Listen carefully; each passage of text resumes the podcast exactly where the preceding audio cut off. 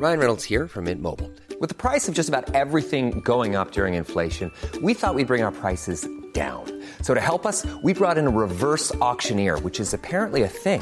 Mint Mobile unlimited premium wireless. Ready to get 30, 30, bit to get 30, bit to get 20, 20, 20, bit to get 20, 20, bit to get 15, 15, 15, 15 just 15 bucks a month. So, Give it a try at mintmobile.com slash switch. $45 upfront for three months plus taxes and fees. Promo for new customers for limited time. Unlimited more than 40 gigabytes per month. Slows. Full terms at mintmobile.com. Se van acercando las vacaciones y si tienes un bebé en casa, seguro que te preocupa cómo organizar sus comidas durante los viajes, los días de playa o las salidas a la montaña. Una opción cómoda y muy socorrida son los potitos de Nutriben, porque saben cuánto te preocupa dar a tu bebé tarritos nutritivos y con todas las garantías. Los potitos se preparan aquí en España con los mejores ingredientes, como frutas, verduras, carnes o pescados, y solo emplean aceite de oliva virgen extra. Esos ingredientes tal cual se trituran, cocinan y se envasan al vacío para su correcta conservación.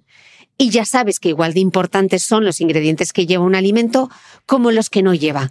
Los potitos de Nutriben son tarritos que no contienen sal, azúcares añadidos, almidón, colorantes, conservantes, gluten o aceite de palma. Recuerda que los únicos potitos son de Nutriben. Gracias a Nutriben y a su marca Potitos por apoyar los buenos contenidos en este podcast.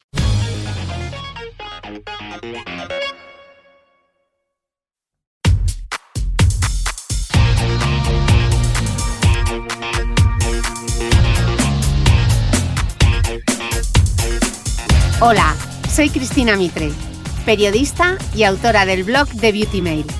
Bienvenidos a mi podcast, donde todas las semanas charlaré con los mejores expertos de la cosmética, la nutrición, el fitness y el bienestar, para que te sientas bien y te veas mejor.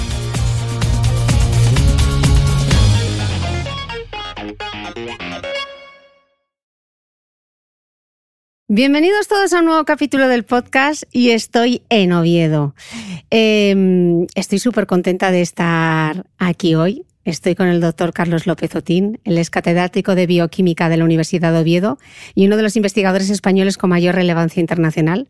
Junto a ese equipo, en este mismo laboratorio obetense, ha descubierto más de 70 nuevos genes humanos, ha descifrado el genoma de centenares de enfermos de cáncer y ha definido las claves moleculares del envejecimiento. Mm. Además, ha creado aquí una consulta científica de genómica social que ha podido ayudar a muchos pacientes a encontrar, si no la salud, al menos la esperanza.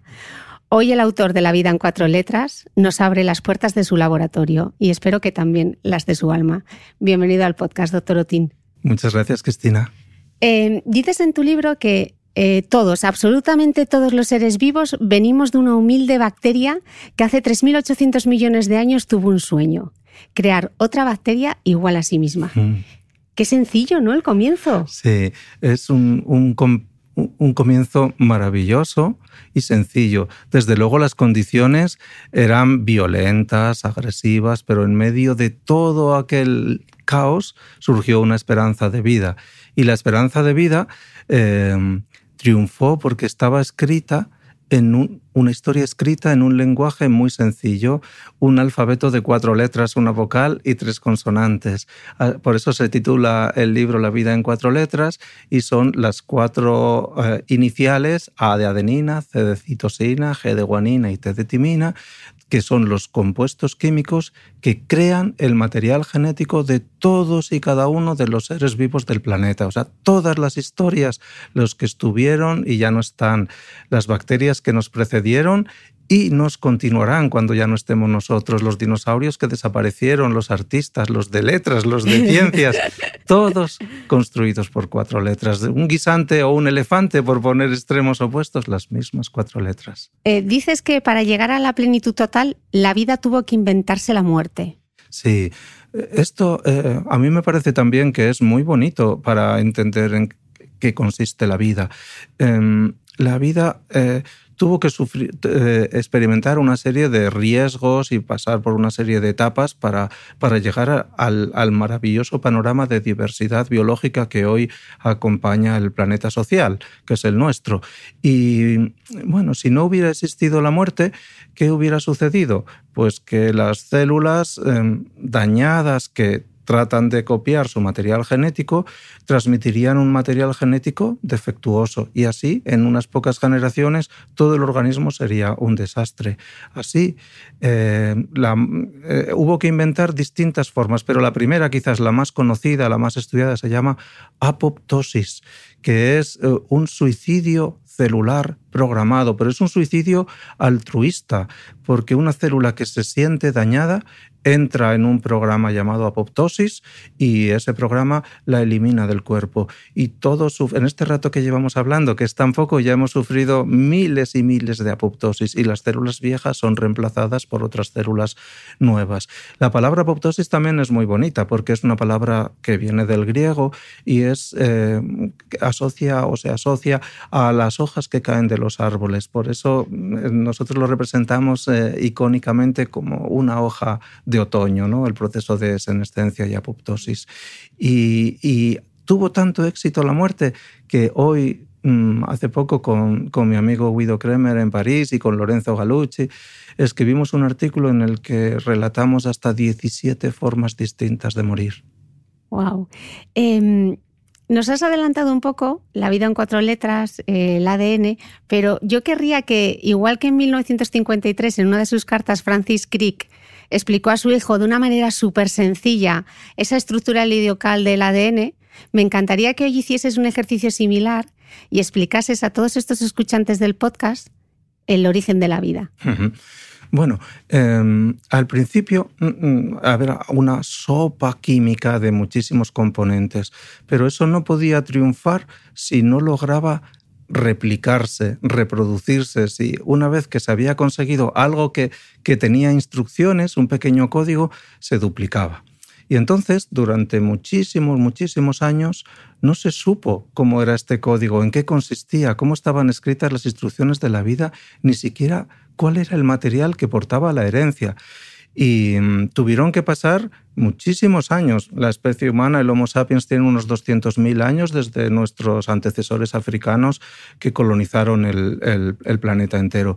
Pero triunfó la cultura, eh, mm, eh, la poesía, la literatura, los grandes músicos, el arte, y llegamos a 1953, mm, mediados del siglo XX, que ya había habido dos guerras mundiales y obviamente mm, el, conocimiento humano se había empleado para, para cuestiones eh, muy positivas en el término del arte, pero también muy duras en el término de la ciencia, como, como la, sostener las guerras mundiales. Bueno, pues no se sabía de qué estábamos hechos y fue en unos pocos meses cuando Watson y Crick, eh, dos científicos, uno, eh, Watson americano, Crick inglés, muy jóvenes, Watson tenía veintipocos años, Crick era ingeniero de minas antisubmarino, había estado involucrado en la guerra y utilizando unas imágenes de una persona maravillosa en su, en su talento y en su conocimiento, Rosalind Franklin, que tuvo una vida dramática y murió muy joven de, cáncer de ovario. Y con, esa, con, ese, con ese trío eh, tan peculiar se llegó a descifrar en qué consistía la herencia. Y la herencia no era otra cosa que una molécula gigante, gigantesca, elegante, pero muy aburrida porque solo tenía cuatro componentes químicos distintos, eh, cuatro estructuras químicas, eh, eh, los llamadas nucleótidos y que son las, las que designamos antes por cuatro letras, A, C, G y T. Y con esto no se prestó mucha atención porque se pensó que un lenguaje tan simple no podía esconder secretos tan complejos. Qué egocéntricos somos los humanos, ¿no? Eso es. ¿Y qué, qué sucedió? Pues que em, con unos modelos de hojalata eh, se dio cuenta, Watson y Crick se dieron cuenta que la A y, la T encajaban entre sí y la C y la G encajaban, se enfrentaban y, podían encajarse. Y esto generaba como una simetría, una geometría. Y además de las imágenes eh, de, rayos X de, la estructura cristalina de, la molécula de DNA, que las eh, tomó la icónica foto 51 de Rosalind Franklin, se vio que parecía una, hélice, que había como un, enrollamiento en una hélice y decir, bueno, ¿y por qué este, el material genético tiene que ser una hélice? Y enseguida uno que mira la naturaleza se da cuenta que está todo lleno de hélices, aunque no muchas escaleras son unas hélices de caracol, eh, muchas eh, eh, plantas están en, hélice. Y es porque empaqueta. Una hélice reduce el tamaño que ocupa una, una estructura. Y si es una estructura que tiene que llevar mucha información, tiene que estar muy bien empaquetada. Bueno, se pensó entonces que tal vez eh, una hélice construida por tres hilos, por tres fibras que se eh, enrollaban entre sí. Y se pensó eso porque las proteínas, que ya se conocían muy bien y se pensaban que era la clave de todo, las portadoras de la información, pues había algunas que tienen una estructura en triple hélice. En concreto, el colágeno, muy famosa para todos los escuchantes de tu podcast, porque, bueno, pues eh, eh, por obvios motivos es, la proteína más abundante y la que nos sostiene y la que, eh, pues, muy, muy responsable de nuestro aspecto, ¿no? Pues tiene una hélice triple, son tres así enrolladas entre sí y se vio, alguien dijo que era triple hélice, mm, el, que se autodefinía como mejor químico del mundo, que se llamaba Linus Pauling, dijo tres, tres hebras. Se equivocó. Inmediatamente ellos hicieron dos, con un razonamiento también muy simple. La, la naturaleza siempre busca lo más simple, mejor dos que cuatro, y además como decían también, no sé si en broma, a la naturaleza le gusta hacer las cosas en parejas. Y entonces, dos, dos hebras, dos filamentos, y entonces se abrazan, se abrazan uno con otro y en el abrazo, ¿cómo pueden atraerse y sujetarse? Pues de manera que enfrente de una A se abraza con una T y una C interacciona con una G y así tenemos un AT, CG, estos, estos emparejamientos. Y esto inmediatamente sirvió para explicar los dos grandes secretos de la vida. El primero es em, la herencia ¿Por qué nos parecemos a nuestros progenitores? ¿Por qué los hijos se parecen a los padres? Muy bien, el objetivo de una molécula eh, informativa es crear otra igual.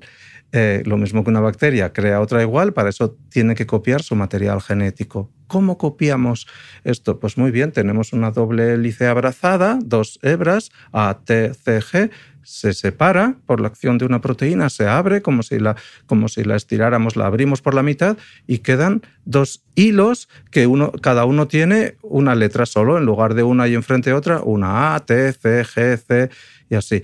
Y cada una sirve de molde para hacer otra, como si fuera un molde de los que se usan en cocina. entonces tienes una hebra y tienes en, en, el, en el primer lugar una A, pues se copia y viene una T en el segundo lugar tienes una C, viene una G. En el tercer lugar vuelves a tener una A, viene una T. Y así construyes una molécula. Con la otra hebra haces lo mismo y el resultado es que a partir de una tienes dos iguales. Luego el código es muy simple, cuatro letras y además emparejadas dos a dos, con lo cual solamente separando las dos hebras puedes inmediatamente copiarlas y así a partir de una tienes dos. Y así se resolvió el problema de la herencia que tantos disgustos había causado en la historia de la humanidad. Y en segundo lugar, esta misma hebra eh, eh, así llevaba el secreto de qué somos. ¿Por qué somos distintos unos de otros incluso en la misma especie? Porque eh, de manera sorprendente, y como decías, qué orgullosos y qué pretenciosos somos los humanos, pues se criticó mucho que esto pudiera ser la clave de la vida humana porque era la misma en una bacteria que en nosotros, las mismas cuatro letras, la misma doble hélice. No puede ser, nosotros tenemos que ser más complejos, mucho más complicados. Pero no, éramos iguales, entonces, pero no somos bacterias. Nosotros tenemos poesía, literatura, música. Eh, conversación, lenguaje, y las bacterias no. Y entonces, ¿en qué nos diferenciamos? En el orden y en la longitud de esta cadena. Nosotros, eh, en cada una de nuestras células, llevamos una molécula de ADN de 3.000 millones de letras. Y en 3.000 millones de letras caben muchas historias. Eh, todas las historias de, que nos hacen humanos. En un millón de letras caben todas las historias posibles para una bacteria promedio. Y en 10.000 o 100.000 letras caben lo suficiente para construir un virus. Lo que sucede es que un virus, que también tiene el mismo material genético hecho de cuatro letras, necesita apoyarse en, en el material de las células que infecta, infectadas por ese virus. Pero los lenguajes son los mismos. Luego, descubierto el fenómeno de la herencia y descubierto por qué somos distintos. Un, un, un ser humano cualquiera tiene 3.000 millones de letras y entre dos seres humanos diferentes hay unos 4 o 5 millones de diferencias y eso nos hace no ser mm, no tener el pelo distinto, los ojos distintos, que eso con 4, 5 o 10 letras cambiadas aquí o allá es suficiente. Lo que nos hacen esos 4 o 5 millones de diferencias sobre todo es construir talentos en el lado de las luces y crear susceptibilidades a enfermedades en el lado de las sombras. Como veremos ahora. Hablando de la enfermedad, dices en el libro, sin necesidad de viajar más allá de Orión, he visto cosas que no creerías, pues la naturaleza pone incansablemente a prueba la resiliencia humana. ¿Qué, historias, ¿Qué historia es la que más te ha impactado de todo lo que has visto, Carlos? Bueno, mm, muchas, muchas. Eh, primero, eh, la fragilidad humana somos tan frágiles, tan frágiles pensar que un cambio en una letra de estas, un solo cambio de una C que cambia a una T, por ejemplo en Sami, que lo tenemos aquí delante, entre 3.000 millones, cambia el plan de una vida completamente. O, de esa vida y de las vidas de alrededor de esa vida. Y de las familias. Mm. Esto es importante. Luego eso es lo primero que me asombra, la fragilidad. Y después Em, como decías en, tu introducción a esta pregunta, eh, también las posibilidades que tenemos de enfrentarnos a un destino. Em, somos resistentes, resilientes, tenemos opciones, oportunidades. Em, lo milagroso es estar vivo. Eh, cada instante de vida sufrimos cambios, mutaciones, daños, pero tenemos tanto poder de reparación que debemos estar contentos basalmente. Eh, yo, este siempre fue un principio de vida y a lo que no podemos oponernos es al azar. El azar nos arrastra, es como la gran ola de Hokusai, nos arrastra, pero eh, genéticamente no hay un, un determinismo brutal. Son solo sugerencias. Las conversaciones de nuestro genoma son sugerentes. Y en, y en el libro y en las charlas que he dado alrededor de él, una de las mayores sorpresas que reciben los, los que escuchan las presentaciones o las ven o los lectores es que ¿De dónde vienen las enfermedades? Pues muy pocas vienen directamente de daños en nuestro material genético, vienen más de la manera en la que nuestro material, con nuestras variantes particulares, dialoga con el entorno. La epigenética, ¿no? Que eso. Ese es el segundo lenguaje. Hablaremos un poquito más adelante. Dices además que eh, quizá las peores enfermedades son aquellas que son causadas por la temible nostalgia del futuro, ¿no? Que me parece súper bonito. Mm. Es la muerte a destiempo, ¿no? Sí. ¿Cómo, ¿Cómo se recompone uno, Carlos, cuando ve tanto dolor? Porque por aquí ha pasado gente con historias terribles. Sí, yo creo que mucho más en conjunto eh, y, en porcentaje, mucho más de lo que puede pasar por, por, por, por, ejemplo, por la, por, la, por la consulta de mi hija Laura eh, o por el hospital de mi hija, donde ella está ahora mismo en Mallorca. ¿Por qué? Pues porque aquí vienen o acuden personas que no tienen otras soluciones muchas veces, ¿no? Que la medicina o la ciencia ya no ha podido hacer. Y entonces aquí, como utilizamos tecnología de vanguardia y siempre hemos pensado ponerla al servicio de la sociedad, la ciencia si no tiene un componente social para mí es inexistente y no vale. Entonces eh, he visto eso también como en Blade Runner, cosas que no creerías, eh, de dolor, de sufrimiento, pero también he visto el milagro de la supervivencia, el de salir adelante, el de una vez identificado la causa de una enfermedad, eh, em, erradicarla por consejo genético, cosas que parecen increíbles, pero son posibles, ¿no?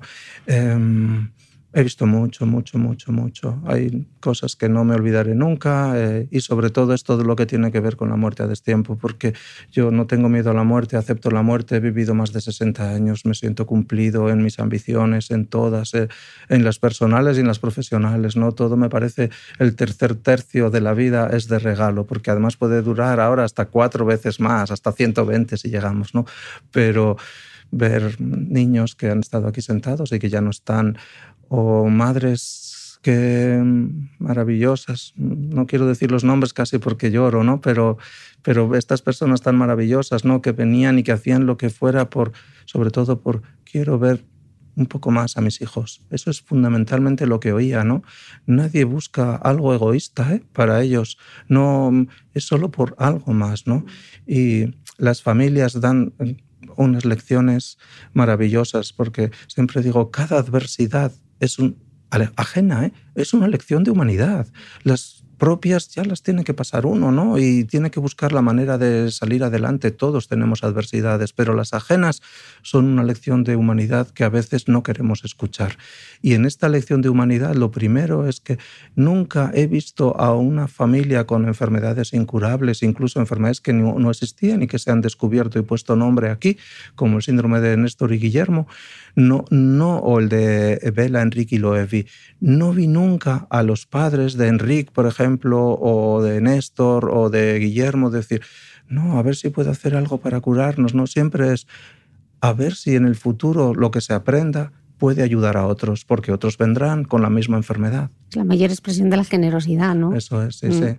Eh, decías antes que lo asombroso es que todo funcione, ¿no? Porque leía en tu libro que eh, solo en un día cada una de nuestras células sufre unas 70.000 mutaciones causadas por la radiación ultravioleta, por los agentes químicos o biológicos, o simplemente porque son inestables, ¿no? El material genético. Eh, lo milagroso es vivir el día a día y se nos olvida continuamente, ¿no? Yo creo, Cristina, que tú eres un ejemplo de que no se te olvida. Por eso haces tan agradable y tan, tan cómodo todo esto, ¿no? Pero para eso yo creo que hace falta haber pasado por alguna adversidad importante. Si no, no lo captas tanto, no, no aprecias eh, la magnitud de, la vida hasta que no aprecias el dolor que puede sufrir uno mismo, ¿no? Y como decía eh, Manolo Vilas en Ordesa, no existe una manera concreta y correcta de medir el dolor humano y si somos capaces de hasta de pesar la luz y, no somos capaces de medir el dolor, pero cuando lo sufrimos y lo sentimos, aunque no se pueda medir, vemos la magnitud de sufrimiento que genera y es justo entonces cuando empiezas a ver la vida de otra manera. Y esto ya sé que es muy fácil decirlo porque parece que es un tópico, ¿no? Pero es una verdad, ¿eh? es la conciencia quizá de lo finito que es la vida, ¿no? Eso es. y eso es. lo que te da, es la clarividencia que quizá te da la enfermedad. Más allá del dolor es ver que, todo se puede terminar en un instante, Eso es. Ahora estás, ahora no, estás. Total. Eh, explicas en el libro que mm, los errores en el ayuste suelen ser la causa de nuestras enfermedades. ¿Qué es esto del ayuste? No de todas, pero de muchas más de las que pensábamos, ¿no? El, esto es una de las grandísimas sorpresas que llevó el descubrimiento del material genético y es la complejidad. Nuestro material genético, nuestro DNA, es como si fuera un gran océano, un gran océano lleno de letras. Pero los genes, los que portan la información genética habitualmente para producir las proteínas, que son las que ejecutan la información, son como islas en el océano más del 90, sí, el 85% de nuestro genoma no lleva información directa para producir genes. Es como si estuviera vacío, pero es lo que se llamaba antes, vergonzosamente, el DNA basura, porque es como si estuviera allí para nada. Esto no es así, lleva información que no sabemos muy bien, probablemente para organizar y regular. Pero, claro, tenemos como unas pocas islas y además esas islas están interrumpidas en su, en su información, ¿no? O sea, es, eh, empieza la información y de pronto se para y entras en una región que no es informativa y que es enormemente larga y después vuelves a entrar en la región informativa. Las partes informativas se llaman exones y las partes no informativas, aparentemente no informativas o que no están representadas en el producto final, se llaman intrones. Luego, de cada gen, cuando tiene que hablar, cuando tiene que expresar su información, eh, tiene que primero activarse, es como encender el interruptor, que lo activa, que lo pone en marcha y después eliminar los intrones, juntar los exones y con eso producir una proteína. Y este proceso de ajuste, como cortar, eh, como eh, editar una película y quitar todo aquello que no quieres que esté presente en la copia final que muestras en la, en la sala de proyección, se llama splicing o ajuste. Y es un, un, término de origen mm, marino o marinero, ¿no? que es eh, cortar los cabos y, unir, y unirlos, ¿no? y es prácticamente lo mismo. Y, esto pues también pasó desapercibido. Pensar que la información es discontinua es un riesgo tremendo. Es un riesgo porque cuando la tienes que poner continua no te puedes equivocar en eh, cortar una letra más aquí o más allá. Y hay 3.000 millones de piezas y cada una se está, cada trocito informativo se tiene que separar de lo no informativo a lo mejor millones de veces al día. Los números de la vida son impresionantes. Y si se comete un error, pues se genera una enfermedad. Y esto no se descubrió hasta no hace mucho y, los que descubrieron el proceso de splicing ganaron el premio Nobel. Y hoy más del 15% de las enfermedades eh, derivadas de cambios en el genoma no derivan de mutaciones en la información, sino de... En este proceso de corte y confección. ¿no? Eso es corte y confección, en lo que hay alrededor de la información. O sea que no vale solo con cuidar la parte informativa, hay que cuidar también los, los alrededores. No vale solo con tener limpia la casa para enseñar a las visitas, sino que es obligatorio cuidar el jardín, la entrada y todo. ¿Erradicaremos la enfermedad? No, nunca, ni el cáncer tampoco, ¿eh? porque la enfermedad es sustancial a los organismos pluricelulares mientras la vida en el planeta fue bacteriana exclusivamente, más de 2.000 millones de años, lo único que hubo en, el planeta de los genes eh, fue eh, organismos unicelulares cuyo ikigai era sueño, propósito, dividirse. 2.000 millones de años aburridos, visto desde fuera, muy aburridos porque no pasaba nada o casi nada no había enfermedades, ni tampoco la muerte. Todas las bacterias que no seguían adelante era porque no tenían ya alimentos para seguir dividiéndose o recursos, espacio, pero no existía la enfermedad y el mundo era clónico porque básicamente todo era igual, clónico e inmortal. ¿Cuándo nació la enfermedad?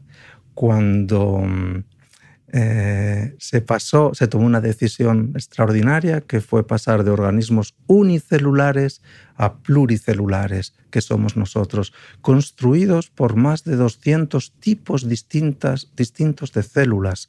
Y cada célula cada tipo celular tiene una misión. No, las neuronas están dentro de, esta masa gris y temblorosa y están para, para ayudarnos a, la memoria, a la integración del mundo. Y tienen el mismo genoma, exactamente las mismas piezas en cada uno de nosotros que una célula del páncreas o del intestino.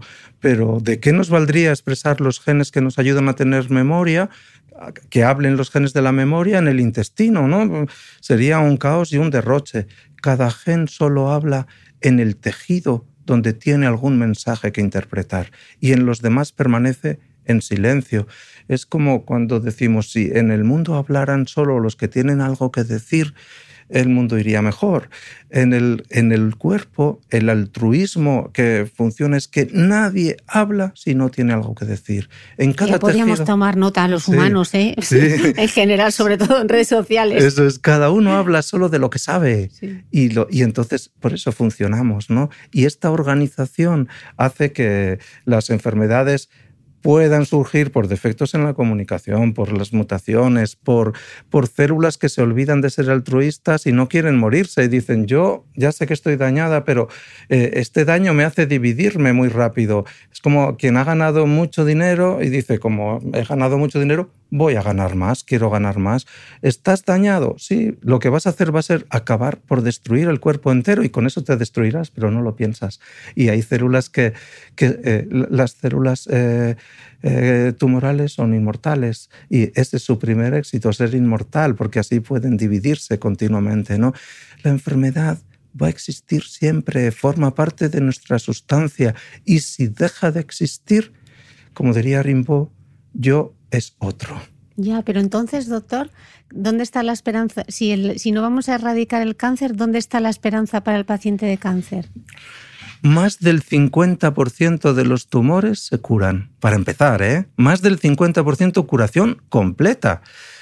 ¿Dónde está la esperanza? En el conocimiento, en la cultura, en que dediques eh, eh, eh, sin más una hora a hablar conmigo y que en esta hora me des más alumnos que los que he tenido en 33 años en esta facultad de aquí enfrente. He tenido 10.000 alumnos aproximadamente en Asturias, en la Universidad de Oviedo.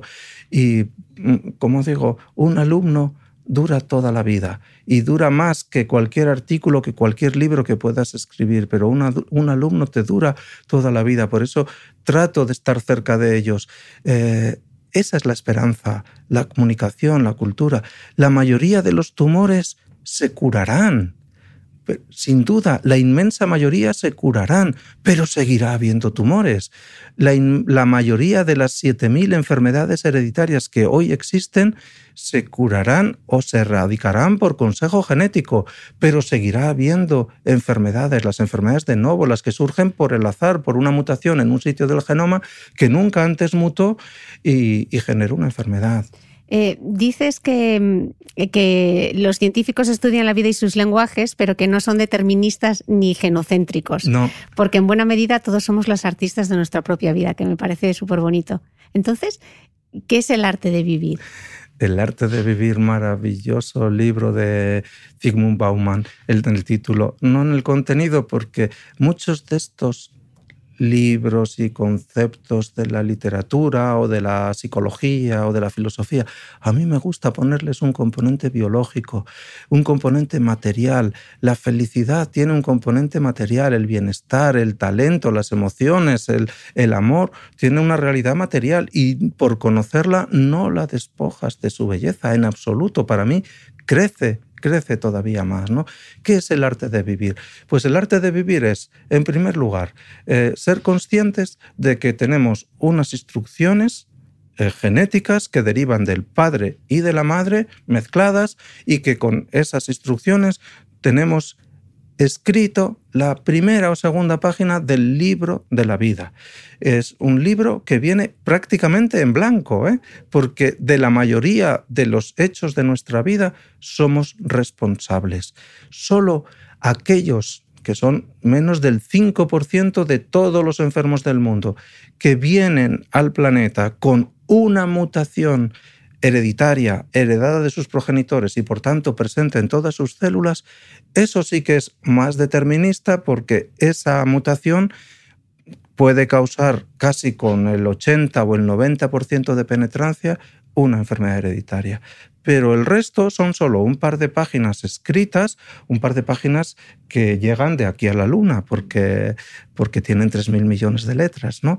Pero el arte de vivir es conjugar ese material genético, cuidarlo, mantenerlo libre de mucho daño exterior. Por ejemplo, fumar es una barbaridad, es una aberración. Eh, ¿Por qué? Porque genera mutaciones. Yo, por ejemplo, cualquiera de los oyentes de, tu podcast que fumen, les podría decir, cuántos, si analizo su genoma, cuántos cigarros han fumado, cuántos paquetes y hasta de qué marca porque eh, esto es una imagen, ¿no? pero no es una metáfora, ¿eh? se puede. ¿Por qué? Porque las distintas marcas pueden tener distintos carcinógenos y dejan la huella. El tabaco deja huella en el genoma en forma de mutaciones, pero también existen las mutaciones del azar, que aunque digas, yo no fume nunca y tengo cáncer de pulmón, eso existe. ¿Por qué? Porque nuestro genoma es inestable. ¿Cómo cuidamos el genoma? Procurando que tenga pocas mutaciones, procurando no exponernos a situaciones de alta mutagenicidad.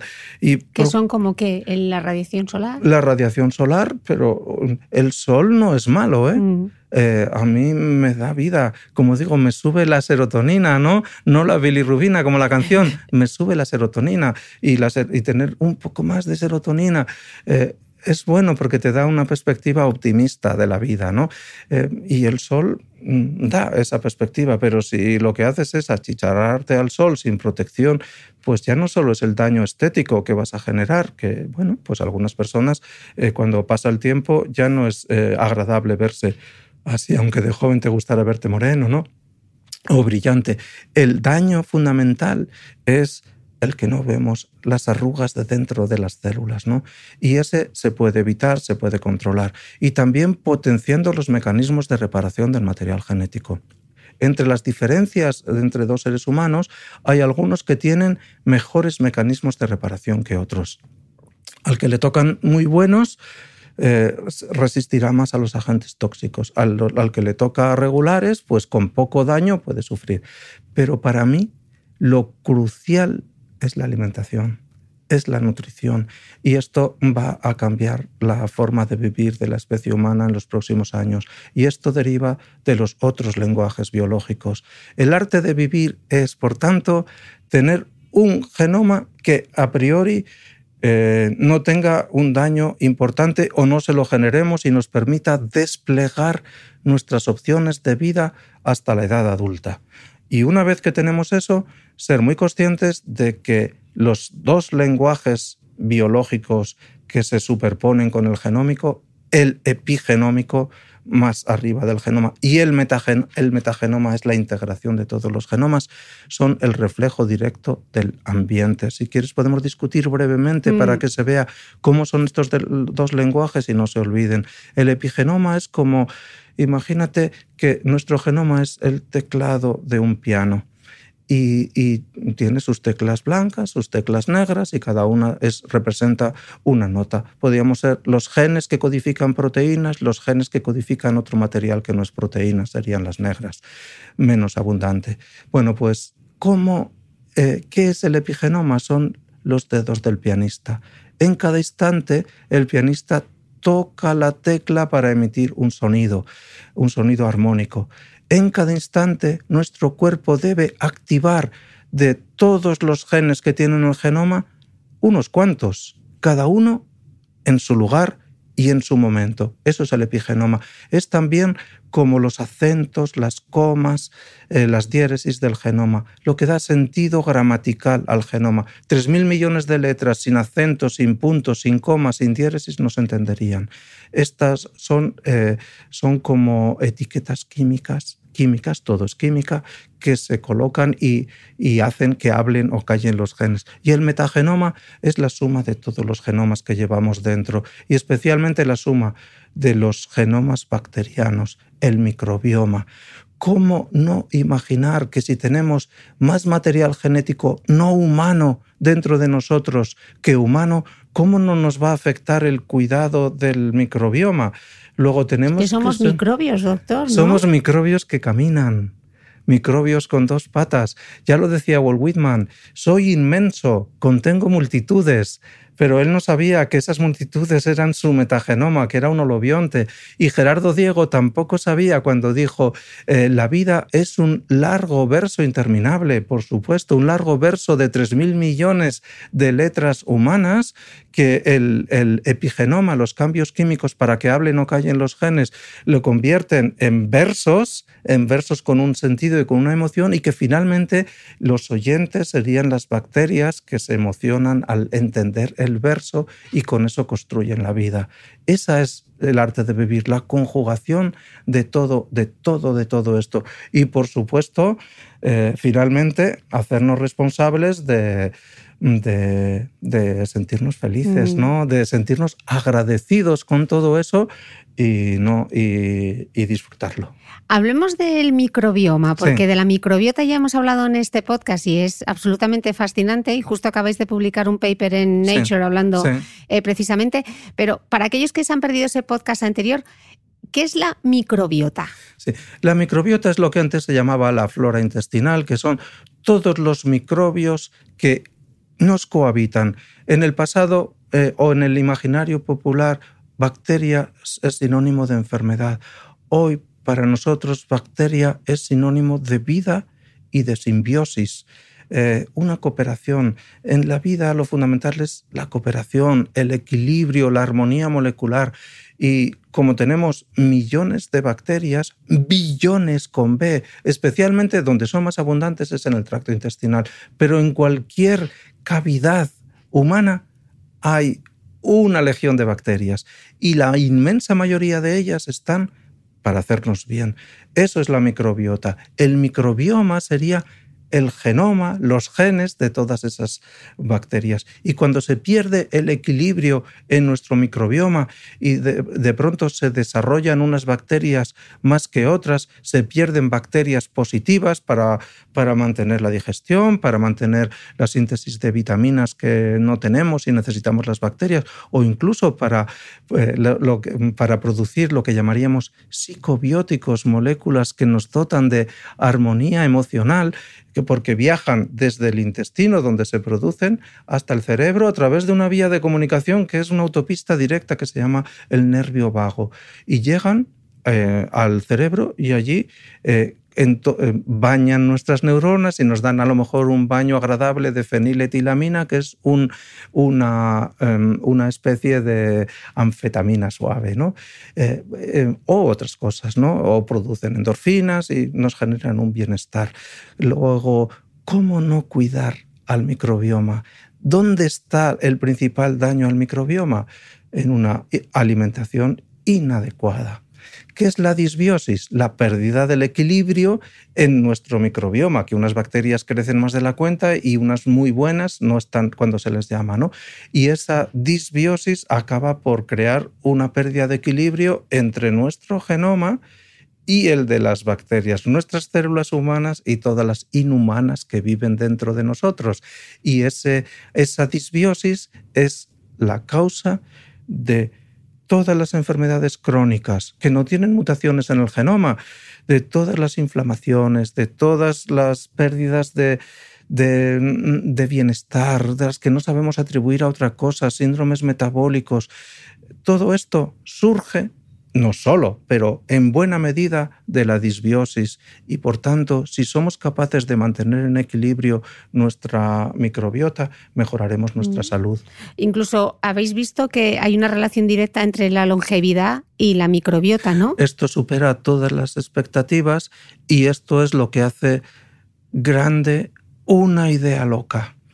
Eh, de repente nosotros no habíamos trabajado nunca en microbiología, nuestro objetivo era el cáncer y el envejecimiento y para eso utilizábamos eh, mm, las rutas bioquímicas convencionales y no necesitábamos estudiar el microbioma ni la microbiota, hasta que empezaron grupos de todo el mundo a decir, la microbiota influye en la obesidad, ¿no? bueno, bien, algo metabólico, pero la microbiota influye en algunas enfermedades que no se habían relacionado nunca con ello, ¿no? La microbiota influye en el bienestar emocional, en el autismo, eh, en la esclerosis lateral amiotrófica, hay una serie de mm, desequilibrios eh, en las bacterias que nos cohabitan. Entonces, llevémoslo al extremo.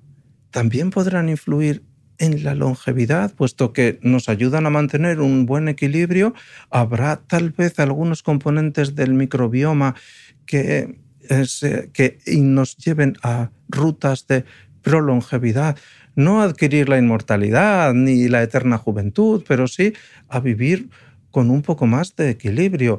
Em, en tu podcast hay de todo, incluyendo cosas de cosmética, ¿no? Que a mí Mm. no me parecen en absoluto nada irrelevantes, ¿eh?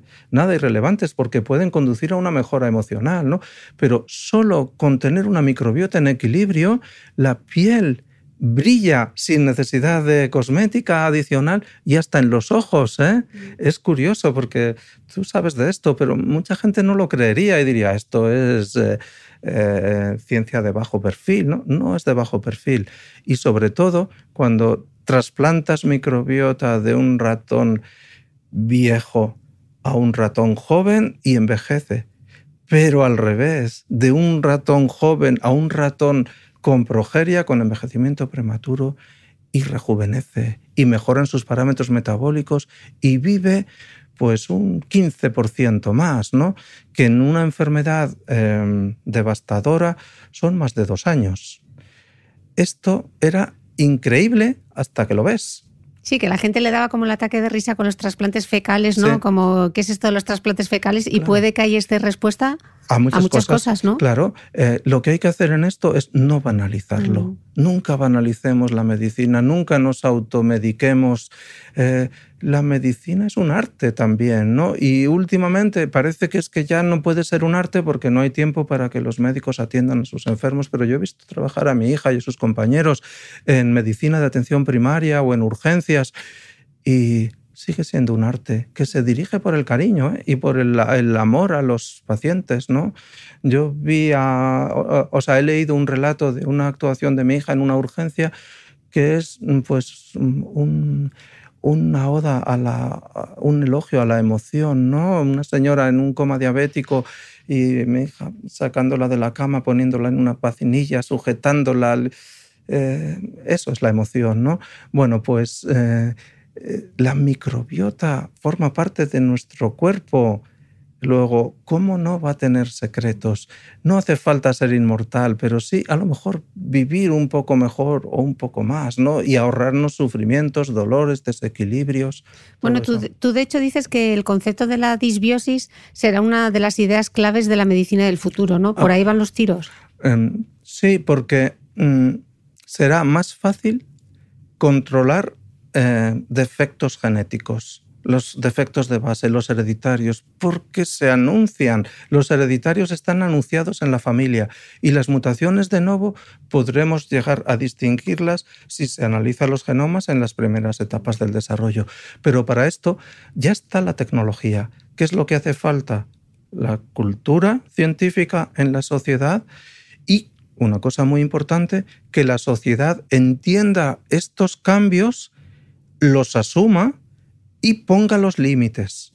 Porque si no se ponen los límites eh, éticos, llegaremos a una especie diferente. Y yo no digo que no se vaya a llegar, de hecho creo que es muy difícil evitar que se llegue al Homo sapiens 2.0 porque en el proceso de corrección de enfermedades genética a través del el consejo genético o a través de la edición génica, como también hemos hecho en el caso de la progeria, que es si Sami tiene una T en lugar de una C entre sus 3.000 millones de letras en una posición, una T en lugar de una C. Cambiarle de nuevo esa T por la C original. Sí, eso me gustaría entrar sí. ahora, pero creo que, que, primero tenemos que hacer, sí. explicar un poco la diferencia entre las enfermedades que son hereditarias y las enfermedades genéticas que no son hereditarias. Vale. Eh, las enfermedades eh, raras sí. son las que producen menos de cinco casos por cada mil habitantes, ¿no? Sí. Cuéntanos un poco qué diferencias hay entre unas y otras. Bueno, enfermedades hereditarias. El defecto está en nuestros progenitores y pueden ser esencialmente de dos tipos, dominantes y recesivas. De cada gen tenemos dos copias, una del padre y una de la madre. Las enfermedades recesivas son aquellas en las que hace falta que las dos copias estén defectuosas para que desarrollemos la enfermedad. Por ejemplo, el síndrome de Néstor y Guillermo es un ejemplo. Y muchas de las enfermedades raras son recesivas. Los padres son portadores porque tienen una copia mala, pero como la otra copia es suficiente. Los genes viajan con copiloto. Tienen un copiloto que les sostiene y si falla el piloto está el copiloto o al revés, falla el copiloto está el piloto. Pero hay otras enfermedades que se llaman dominantes y que son pues más dramáticas porque una sola copia es suficiente para que manifestemos la enfermedad. ¿Y por qué no nos damos cuenta de ese defecto? Porque esa copia manifiesta la enfermedad a lo mejor pasada la edad reproductiva, la muerte súbita. Muchos de los genes que causan muerte súbita por defectos cardíacos son mutaciones dominantes. La tiene el padre, pero hasta los 40 años el corazón no tiene el daño suficiente como para dejar de latir y se muere ya tiene a lo mejor tres hijos y de los tres, al ser una enfermedad dominante eh, o de cuatro, igual dos han heredado el gen. Qué drama. Claro, pero eso, si se diagnostica la enfermedad en la familia, desaparece para siempre. Aquí en el laboratorio y mm, en trabajos de enorme emotividad, pues hemos podido em, erradicar la enfermedad de muerte súbita en muchas familias. Mm, primero aquí en Asturias y después ya, una vez que se identifica un gen, en todas aquellas que tengan la mutación.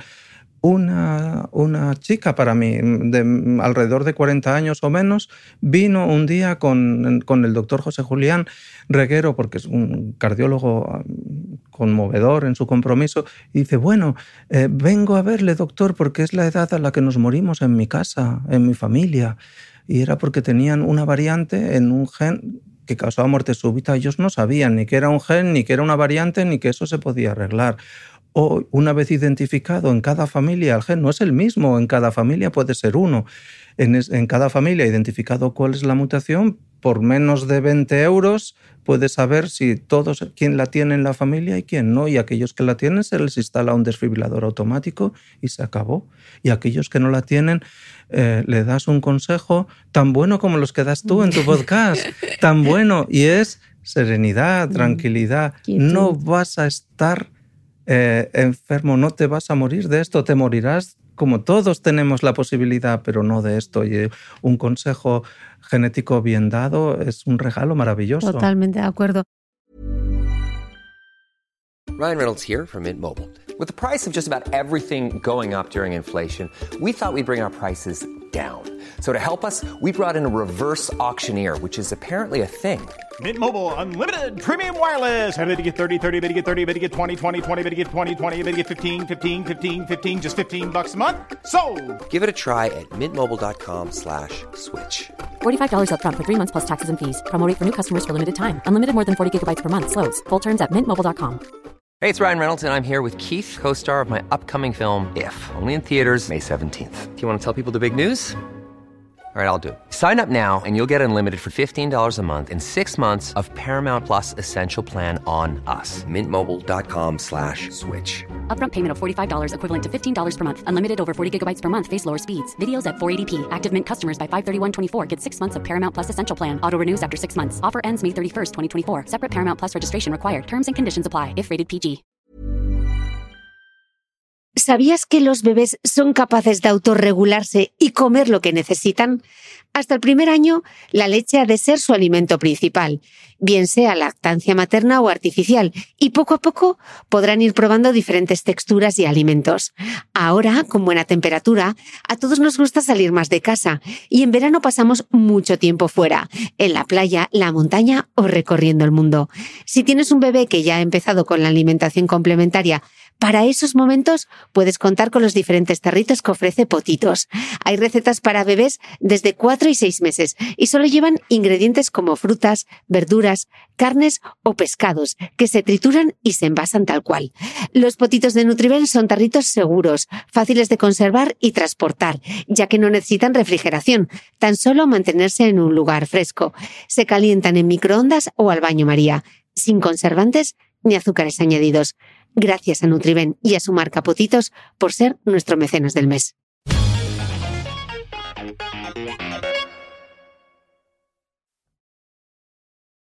Eh, ¿Y las enfermedades de nuevo qué son? Bien, estas han pasado desapercibidas y no se les ha prestado atención porque no había tecnología para entenderlas bien. Em, una enfermedad de nuevo es aquella que aparece por primera vez en una familia y los padres quedan atónitos pero ¿cómo puede ser? Si yo he tenido un embarazo sanísimo, nosotros somos sanos, incluso nos hicieron unas pruebas de, los cromosomas y unos cariotipos y, No puede ser. ¿Qué ha pasado? Bueno, pues eh, lo que ha pasado es que todos somos mutantes, todos somos vulnerables y todos somos imperfectos. Y esto hay que asumirlo, es que es clave. Todos somos vulnerables, mutantes, imperfectos, solo por el hecho de nacer. Nacemos de una célula, un óvulo que se fecunda con otra célula. Y con esa célula, de esa célula, el, el cigoto, hay que llegar a 50 billones con B de células humanas. Y para generar 50 billones dividiéndose una en dos, dos en cuatro, así, eh, tardamos nueve meses aproximadamente, ¿no? Bueno, pues en todas esas divisiones, ¿cómo no imaginar si cada división tenemos que copiar, hacer una copia del material genético que son 3.000 millones de letras? ¿Cómo no vamos a cometer algún Una error? errata. Erratas, así es, erratas. Pues se cometen muchas, pero 100 no se reparan, no se corrigen. Todos venimos al mundo, de promedio, ¿eh? con un número redondo, 100 mutaciones nuevas, 100 cambios de nuevo, 100 cosas que no existían. Por eso no hay dos iguales, ni aunque sean gemelos, vamos, cada uno es responsable de su propio genoma, ¿no? Vale, y llegamos al canal de parto, nacemos, empieza el epigenoma a crecer, interaccionando con el ambiente, con la luz, y el, microbioma empieza a colonizarnos y empieza a crecer algo que no teníamos. Bien, esas 100 mutaciones, ¿qué son?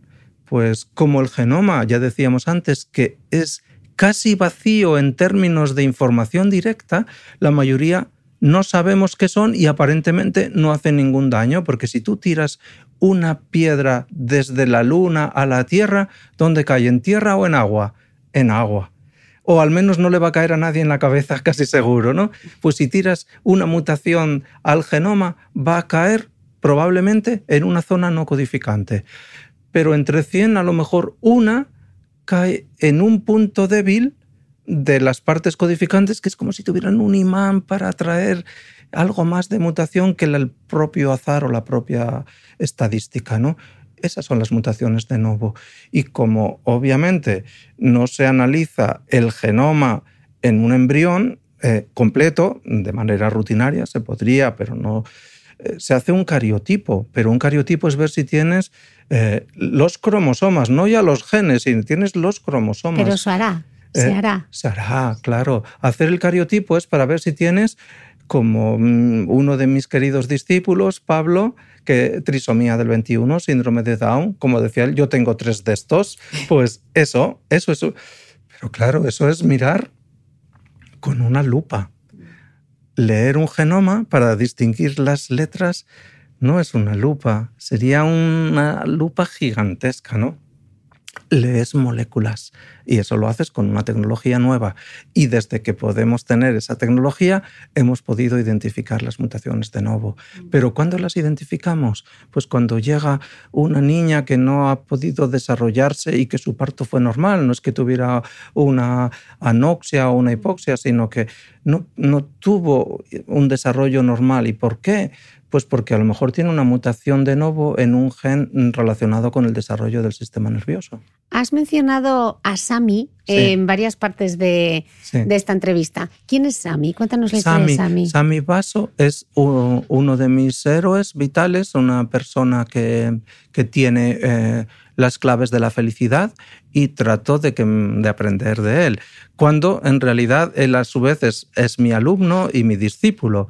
Sami es un, un- un paciente que nació con una mutación de nuevo, sus padres están sanísimos, son maravillosos, Laura y Américo, sus abuelos también, lo- los conozco, toda la familia, y de repente él apareció en el, en el mundo con una enfermedad que le hace volverse demasiado viejo, demasiado pronto, y cuando tenía 8 años ya tenía 80 en el cuerpo, 80 años encima cuando seguía siendo un niño. Yo lo conocí cuando se le diagnosticó la enfermedad y se encontró que en una parte del genoma, precisamente en una de estas que decíamos antes de ajuste, ni siquiera en la región codificante, una letra C había cambiado a una T. Con lo cual, en todas las células que se generaron a partir de esa, como fue al principio del desarrollo del embrión, él en todo su cuerpo, en esa región del genoma, tiene una letra T, mientras que la inmensa mayoría de los seres humanos, de hecho todos menos 100, tenemos una C. 100 es el número de enfermos de esa enfermedad actuales. Bien, ¿esa enfermedad qué le hizo? Pues sufrir muchísimo, eh, ser un niño distinto, incluso un monstruo eh, físicamente. Eh, para quien no lo sabe ver. A mí me mm. parece que tiene una belleza especial y conmovedora y unos ojos maravillosos y, un, y un, una conversación estremecedora en positivo. Bueno, entonces, ¿qué, ¿qué, le pasó a Sami? Pues que todos los años yo iba a Estados Unidos, a Boston o a Bolonia, en Italia, a dar una conferencia a las familias de esta enfermedad que se llama Hutchison-Gilford o envejecimiento acelerado. Hay muchas formas de envejecimiento acelerado, esta es la más típica. Él, em, cuando cumplió 13 años, supo que era el último día simbólico de su vida porque la máxima longevidad, la longevidad media, la expectativa de vida eran 13 años. Y entonces empecé a hablar con él a otro nivel. Eh, ya todos los años mi objetivo fundamental era, además de dar los avances eh, a las familias, eh, una enfermedad muy estudiada en nuestro laboratorio, hablar con Sami.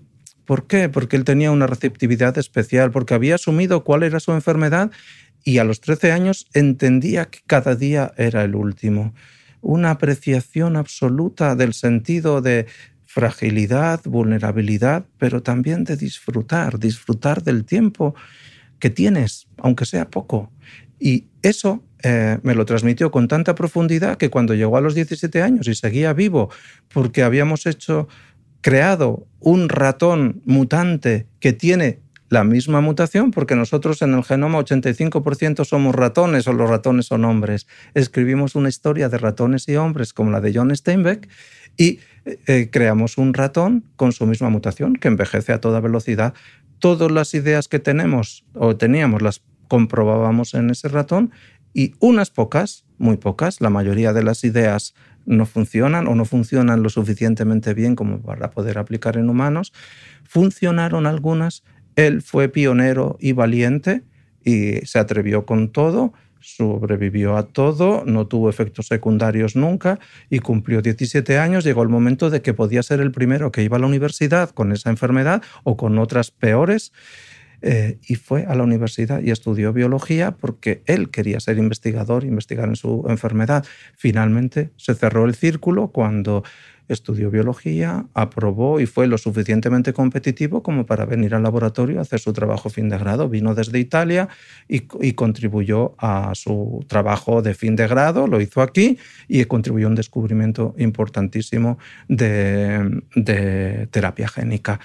Hoy Sami eh, ha sobrevivido, eh, ha sobrevivido a una operación que es la primera vez que se hacía en el mundo y sigue siendo una persona en perfecto equilibrio con el mundo debido para él en tres cosas y me gusta decirles para que se vea cómo se alcanza la felicidad de muchas maneras.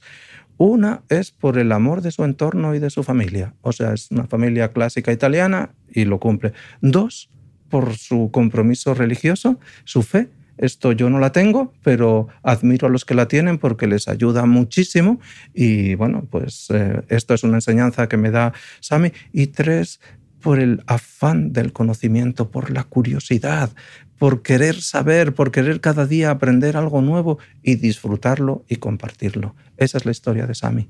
Es impresionante. Dices algo súper bonito en el libro y es que el ejemplo de Sami demuestra que incluso en condiciones tan adversas como las de una enfermedad incurable y devastadora, ay, me emociono y todo, la vida encuentra argumentos para sostenerse y para abrir nuevas ventanas de la felicidad. Gracias por emocionarte, porque es que es súper bonito. Yo me emociono con, con, las cosas. Es que en la vida hay que mostrar las emociones, incluso las difíciles, ¿eh? las que son las del otro lado, las del lado más oscuro, ¿no? Bueno, eh, fíjate ¿no? Lo, que pasa con, la sensación ¿no? de, de, conocer a, una persona así. ¿no? O sea, hay que encontrar la brecha por la que entra la luz. Eso lo decía Leonard Cohen, en todo hay una brecha y por ella acaba entrando la luz. ¿no? Hay que buscar la brecha, hay que encontrarla, ¿no? hay, que, hay que saber que que, bueno, mm, venimos con nuestras imperfecciones, nuestras vulnerabilidades, pero podemos seguir, Mm. podemos tirar, o por lo menos intentarlo, ¿no? Y mientras encontramos la brecha, mm, hablas en el libro también de las técnicas de edición genética y la reprogramación celular. Sí. Cuéntanos un poco, explícanos un poco para que tengamos una idea. Mira, este, eh, eh, este podcast será maravilloso porque probablemente muchas personas no habrán oído nunca qué es la reprogramación celular o la edición génica y solo algunos la secuenciación de genoma. Son tres técnicas que van a cambiar nuestra manera de entender la vida. La primera es la secuenciación, el poner en orden en cada persona los 3.000 millones de letras. Esto hoy nadie tiene que ir corriendo a que me hagan el genoma, que me descifren el genoma. Esto hoy por hoy en la, solo tiene sentido para mí en la enfermedad. ¿Por qué? En España sobre todo, porque ni siquiera llegamos a eso. Hay muchas enfermedades hereditarias todavía no analizadas porque no han sido prioritarias, porque son raras y parece que a nadie importan. Pero quien salva una vida salva el universo entero. Después, eh, dentro de poco los niños, cuando nazcan, se les descifrará el genoma para dos cosas, para ver si tienen alguna susceptibilidad clara e importante que comprometa su vida y que se pueda accionar desde el principio, y también para averiguar algunos talentos o algunas susceptibilidades que ya se conocerán cuando se descifren millones de genomas y se puedan adscribir. El que tiene un, la letra T en, 18 en la posición 18.432.000 tiene talento musical o susceptibilidad talento musical se estudia música. Vale, ¿no? Bueno, pues todos, todos estos, estos, estos lenguajes y, y estas letras y estas susceptibilidades se podrán leer, pero pero lo más importante es lo que viene a continuación, ¿no? Es otras técnicas que puedan mejorar lo que ya ha hecho nuestro genoma. Número uno, reprogramar las células. Esto parecía ciencia ficción. Esto es también algo que nadie creería. Eh, ¿Por qué? Porque el tiempo, la flecha del tiempo, eh, un libro que estoy escribiendo ahora sobre el tiempo y que he reflexionado mucho sobre esto, dice la flecha del tiempo siempre va en la misma dirección y estamos destinados por la entropía a envejecer. Todos. Entonces, ¿es posible al nivel celular, por lo menos, volver al punto de partida, a la casilla de salida? Y un solo un investigador, Shinya Yamanaka, con este nombre japonés, y hace menos de 15 años, con la ayuda de un estudiante de apellido Takahashi, ¿qué hicieron? Pues añadieron distintas combinaciones a las células humanas, primero de ratón, después humanas, y las hicieron volver atrás en el tiempo, hasta llegar a ser embrionarias, casi embrionarias, pluripotenciales. Yo cojo mis células de más de 60 años, les añado solo una pócima de cuatro proteínas y vuelven atrás, hasta el punto cero. El potencial es extraordinario, tanto que viola todas las reglas de la biología, porque el tiempo solo fluye hacia adelante y porque un tejido diferenciado, una neurona, cuando el pianista le ha dicho, tú tienes que ser neurona y tienes que ir a ser neurona, no puedes ser otra cosa, no puedes volver atrás. Todo esto violó eh, eh, eh, eh, Shinya Yamanaka.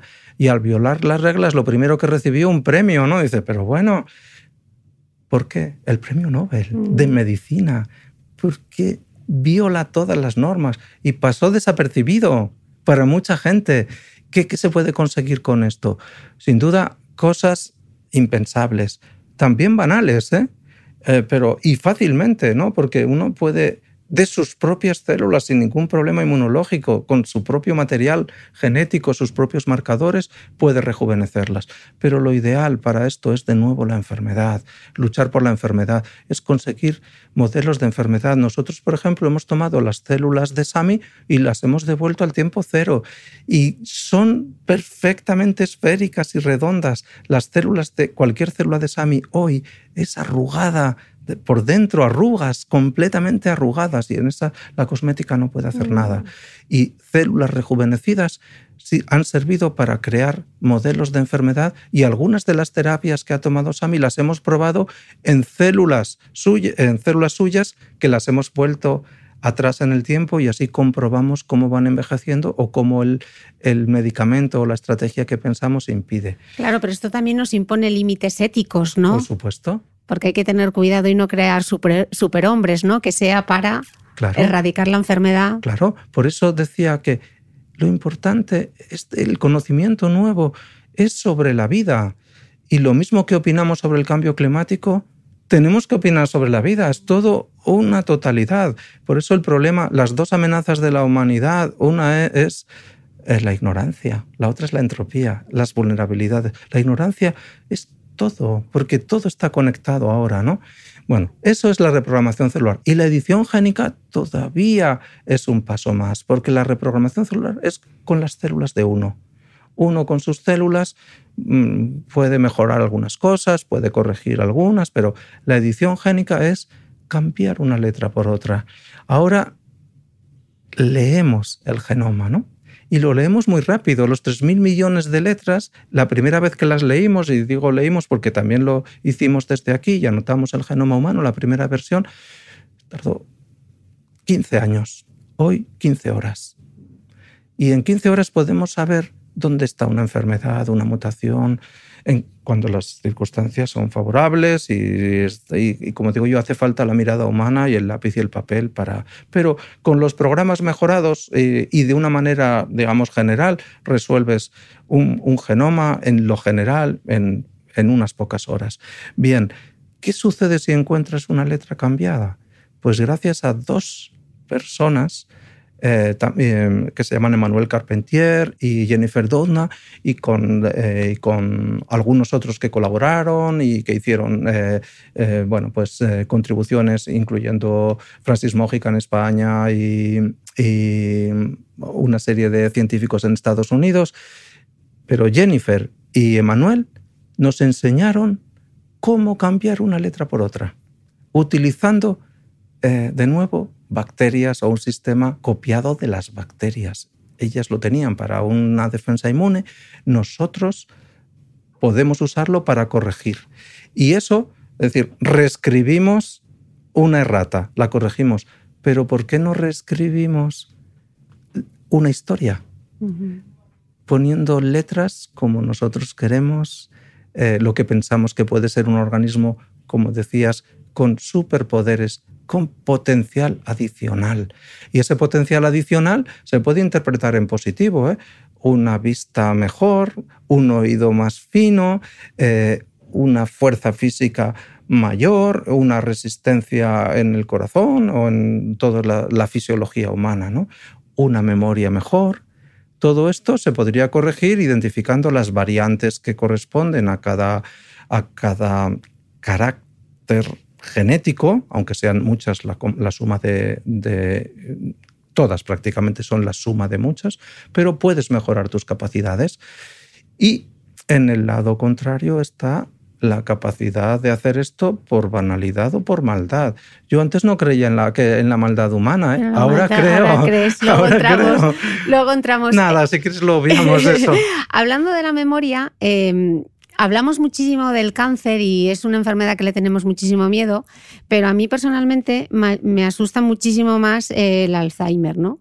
Y a día de hoy es una enfermedad incurable y como tú dices en el libro, según la Organización Mundial de la Salud, en 2050 en todo el mundo habrá más de 115 millones de personas con Alzheimer. Eso es. Bien, eh, pues es, es, una opinión extraordinariamente valiosa la tuya, ¿no? Porque la emites desde fuera y te das cuenta. El cáncer nos asusta porque parece que es algo que, es dramático, es algo que nos crece en el interior y tiene una literatura y una narrativa terrible, bélica, invasiva, pero más del 50% se curan completamente y yo diría que un 20% se pueden controlar. Eh, luego, solo hay unos pocos tumores en los que estemos huérfanos, unos pocos. Y esto es el azar de la vida. Al que le toca un tumor de estos, poco se puede hacer, pero el esfuerzo es ingente. No nos damos cuenta de que en la sociedad hay unos pocos que trabajan para todos y no son los más valorados de la sociedad, ¿eh? pero trabajan para todos.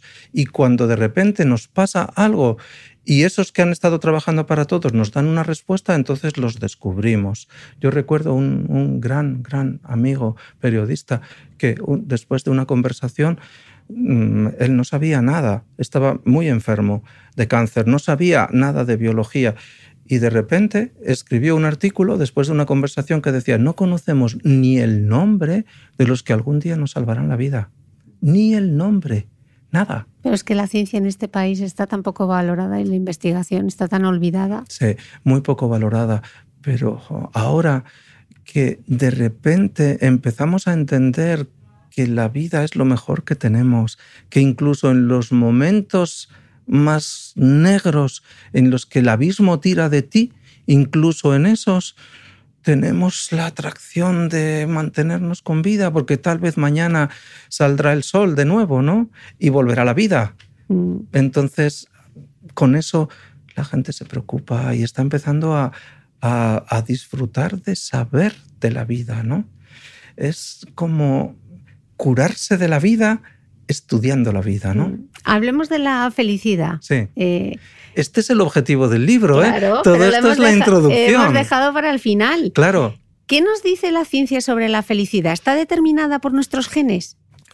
Claro, esto, eh, eh, si escuchamos a la filosofía, la psicología, del pasado, no los actuales, ¿eh? porque hay psicólogos que yo digo psicólogos moleculares y filósofos moleculares y hasta ojalá haya teólogos moleculares que nos ayuden a interpretar la, la trascendencia humana, pero con un sentido material y molecular. Bueno, la felicidad parece inmaterial. Si hablamos de la felicidad nos imaginamos meter las manos en el, en el río y el río fluye y se nos va de las manos, ¿no? Eh, Oscar Wilde decía, nada envejece más rápido que la felicidad. Y es verdad, por eso hay que agarrarla cuando viene y abrazarla con mucha fuerza para que no se vaya. ¿no? Y otro, un escritor francés, después de vivir ahora en París, tengo todo mensajes en franceses maravillosos ¿no? de, de cultura y de poesía y de literatura. No sé decir qué es la felicidad, pero la reconozco por el ruido que hace cuando se va. Y a veces más que un ruido es un terremoto, ¿no? O sea, un, es, vamos, una tormenta. Bueno, mi clave para esto es la misma clave que cuando era un niño quise preguntarme qué era la vida y de dónde venía y cómo era, ¿no? Y estudié, y estudié el mundo material, el más real, el de los átomos y las moléculas, para explicar o para entender las emociones. Y por eso sé que es compatible. Es compatible. Yo, por ejemplo, estoy viendo un cuadro de Miró, mi pintor favorito, y mm, estoy viendo una abstracción muy simple, pero me está generando una emoción que yo puedo explicar molecularmente. Y sin embargo, cuando la explico molecularmente, eh, disfruto de ella, pero cuando estoy viendo el cuadro, no estoy pensando en ello, ¿no? Eh, ver es olvidar que estás mirando. Mm. Esto es lo que, lo que me pasa. Busqué el sustrato de la felicidad. Y aunque te digas, no, no puede ser, eh, la felicidad es una emoción, es un, como el alma. No encontré el gen del alma y he leído centenares de genomas. Nunca encontré el gen del alma ni el gen de la trascendencia humana. No están, no existen, es otra cosa. Hay que mirar en otro sitio que no sea en el genoma, pero hay que mirar, ¿eh? si uno lo quiere entender.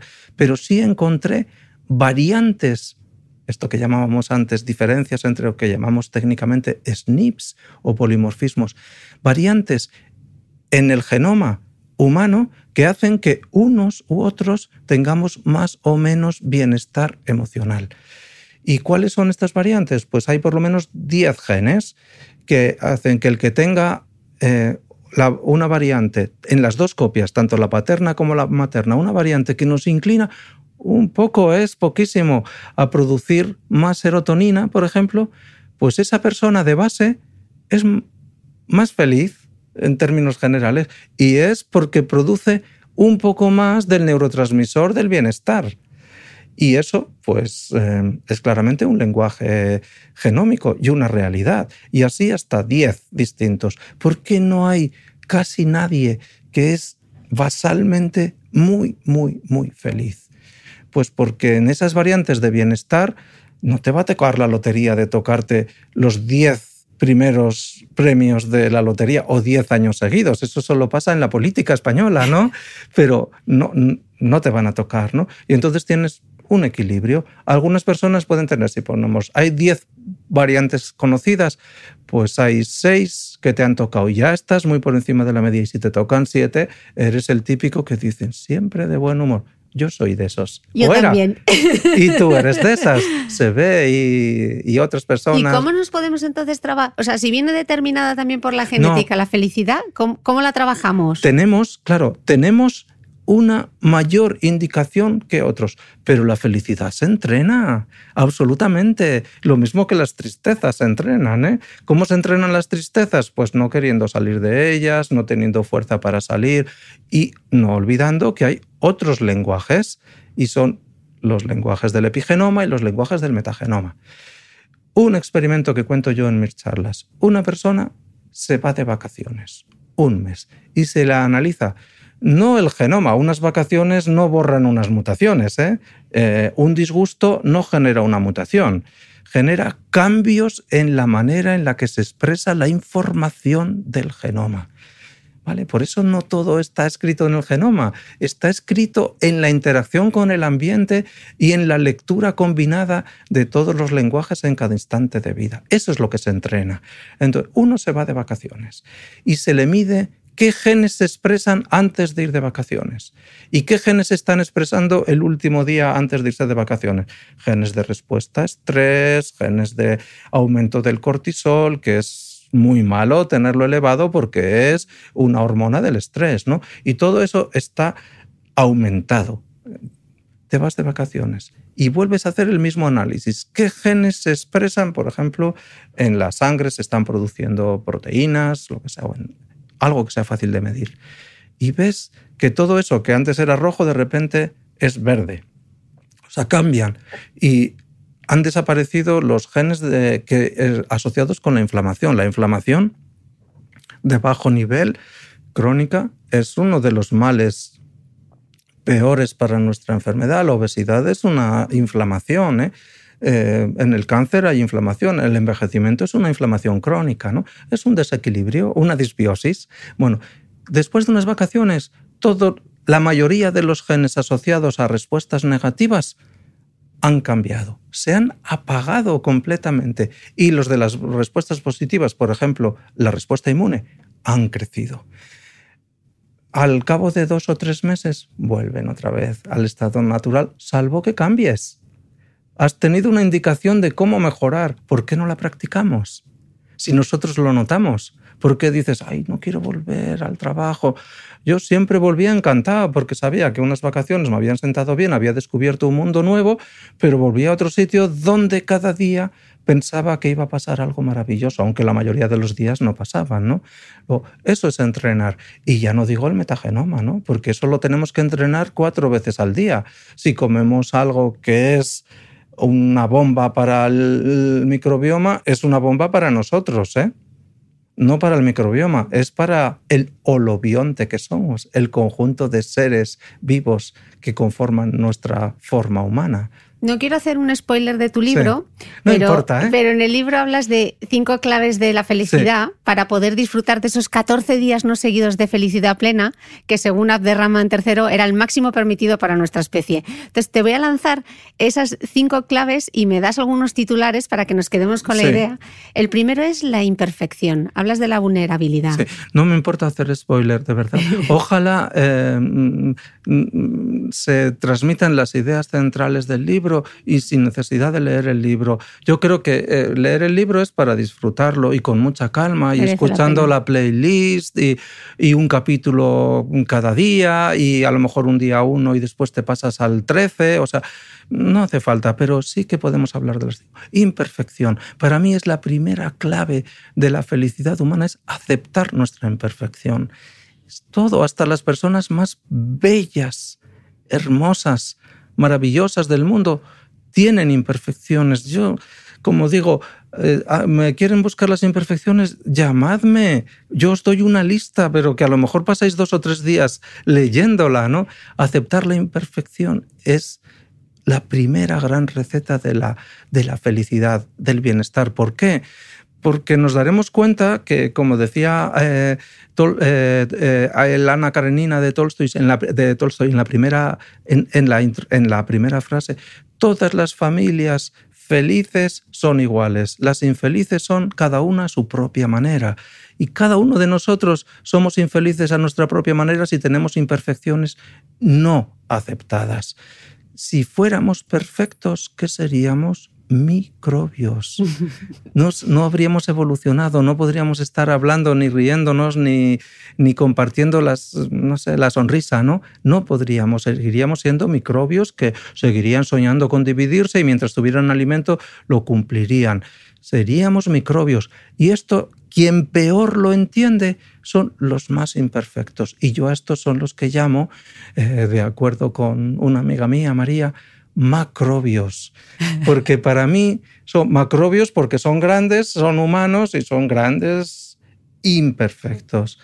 Y ellos creen que son macrobios perfectos y son imperfectos y tóxicos. Aceptemos que somos un poco desastre y que además somos mutantes, aunque no se nos vea por, por fuera. Y además de imperfectos, eh, la otra clave de la felicidad es la reparación. Bien, eh, vamos a ser concreto que a veces me cuesta porque me, me gusta y me emociona hablar cuando puedo decir algo, si no, prefiero estar callado. Reparar.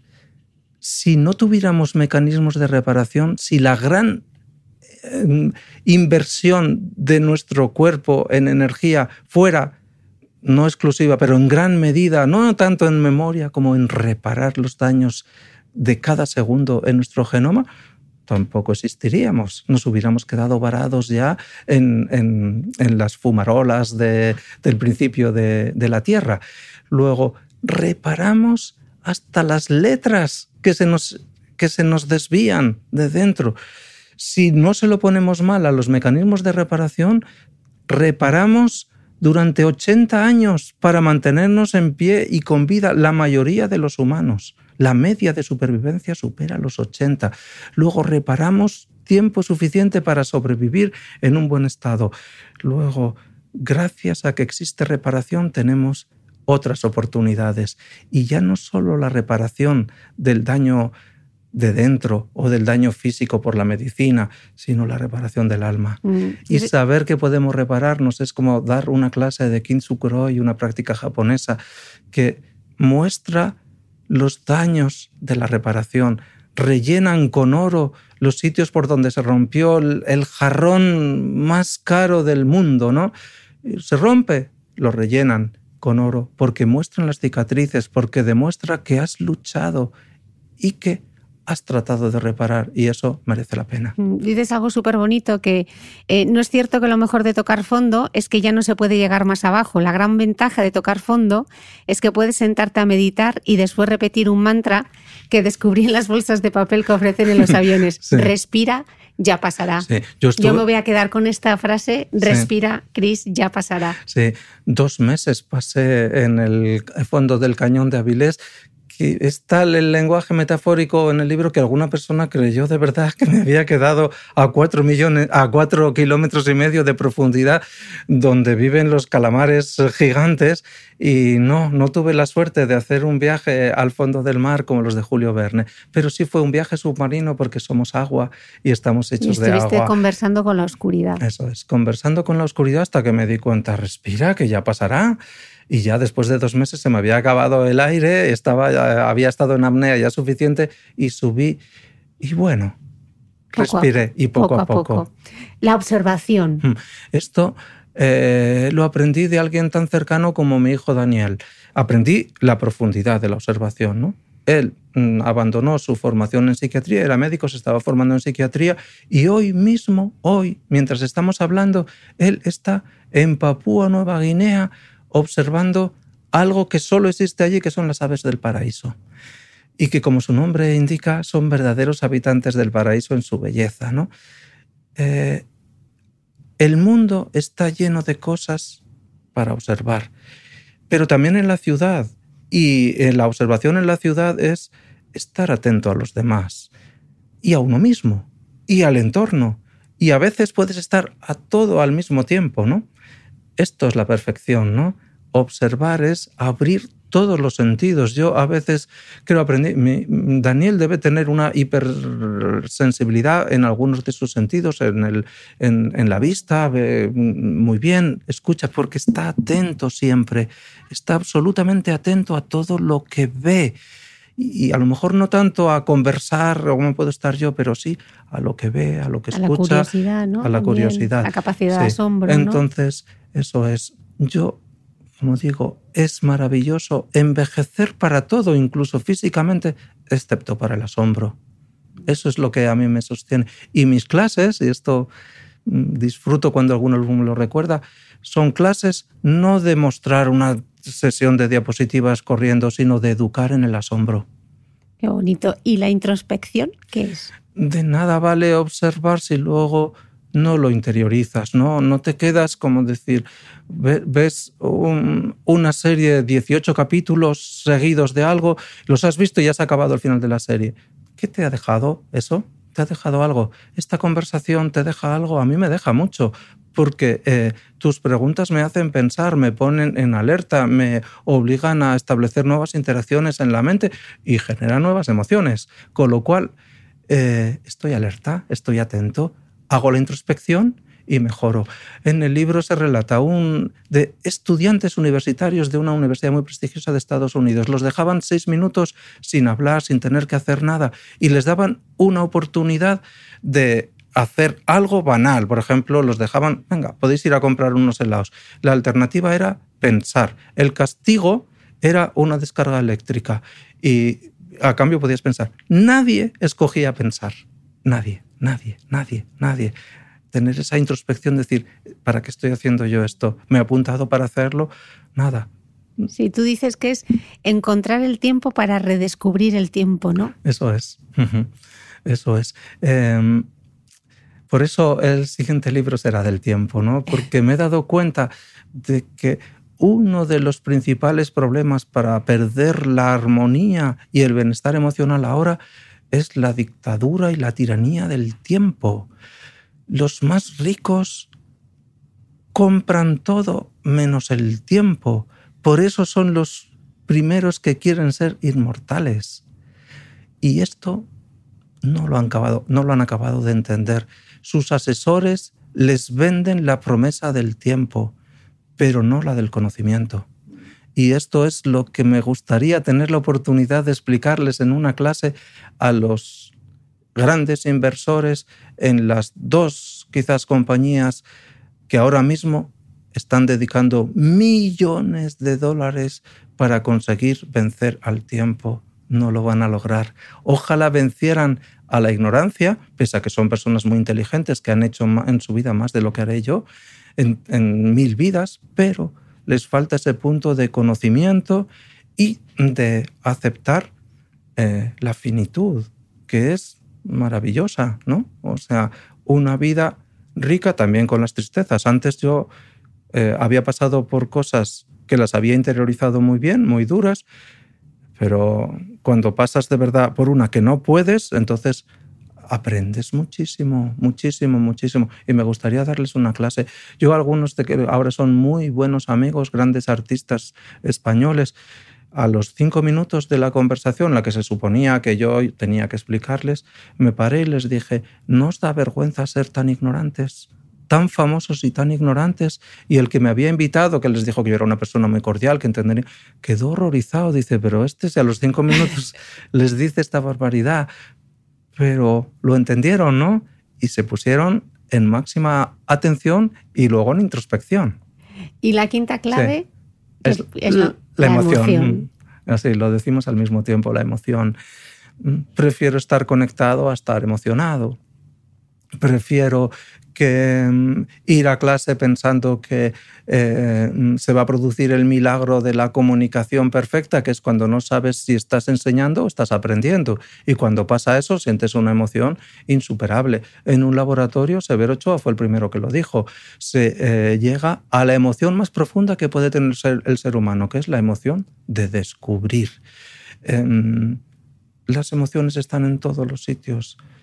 Hay que recogerlas hay que cuidarlas y hay que expandirlas.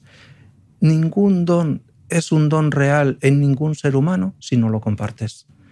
Y el don compartido es una autopista hacia la emoción diaria de las cosas pequeñas, de la felicidad cotidiana. Es que no es más. Las pequeñas cosas, ¿no? Por eso Abderramán era certero cuando dijo que solo hay 14 días de felicidad. Es que son días que ya es imposible decir que haya una cosa igual, pero es que no pasan y cuando pasan, pues los apuntas en tu calendario. Mm.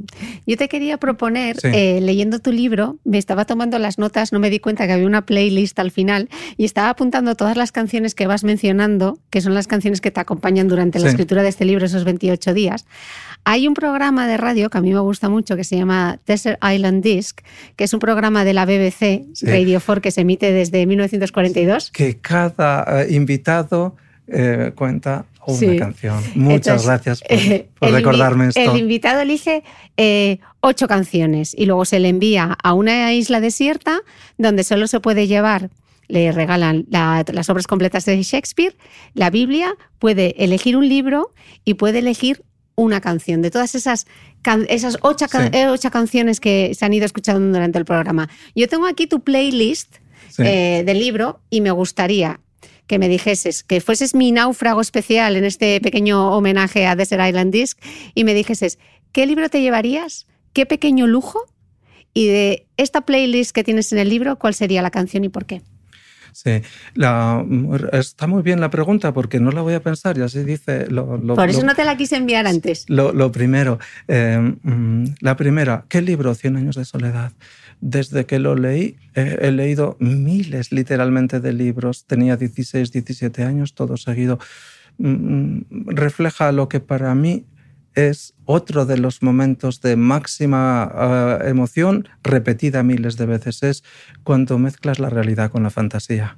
Algo que me dice mi maestro Zen que suelo hacer muy a menudo y a veces demasiado a menudo y entonces tengo que volver.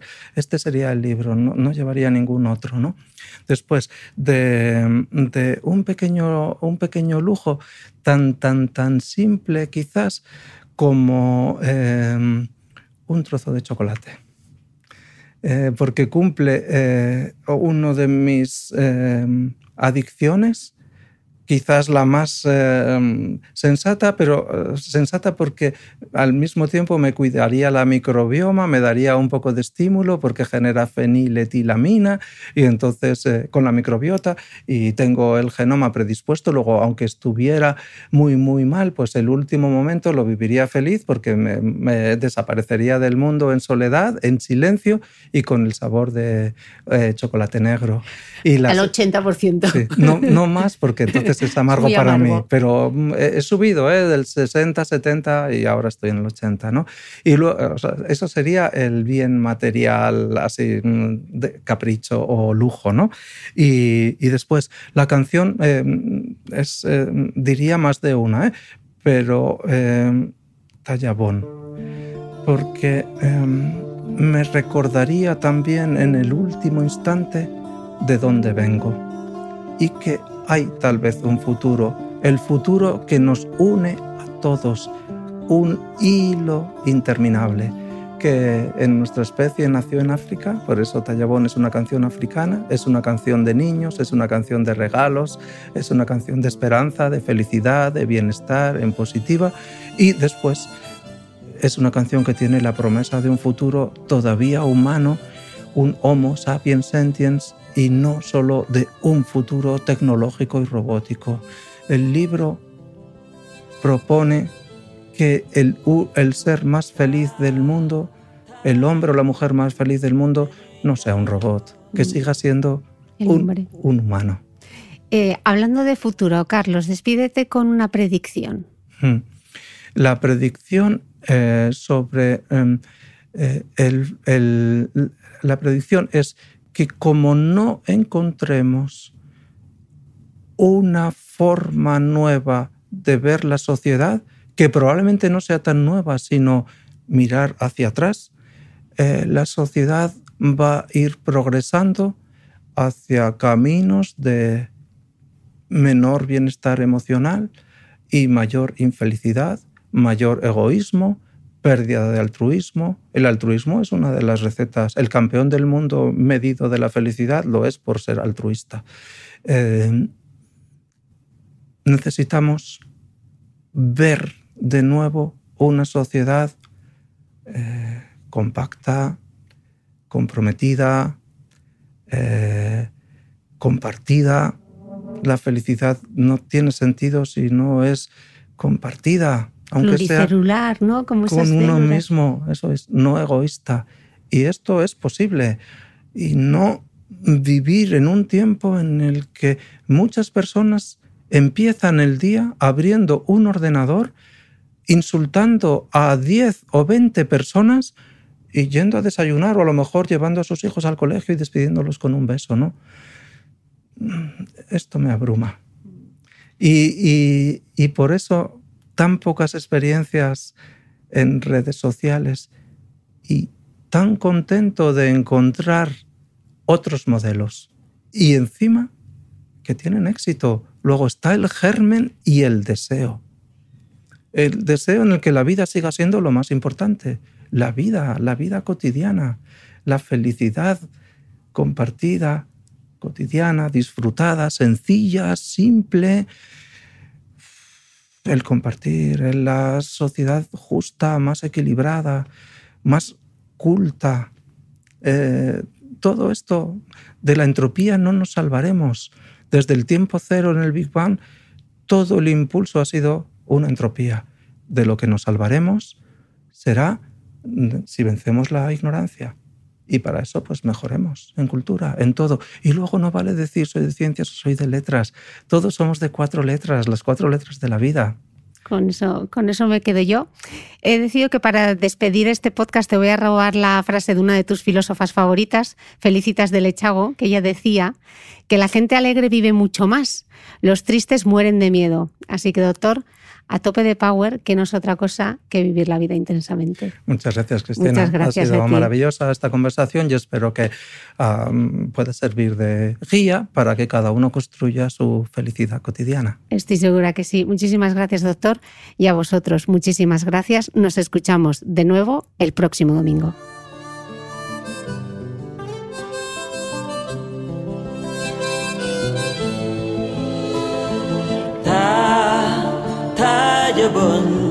de nuit à de. Ta, ta de bon, de nuit à de bon. Abdul, ou yambar,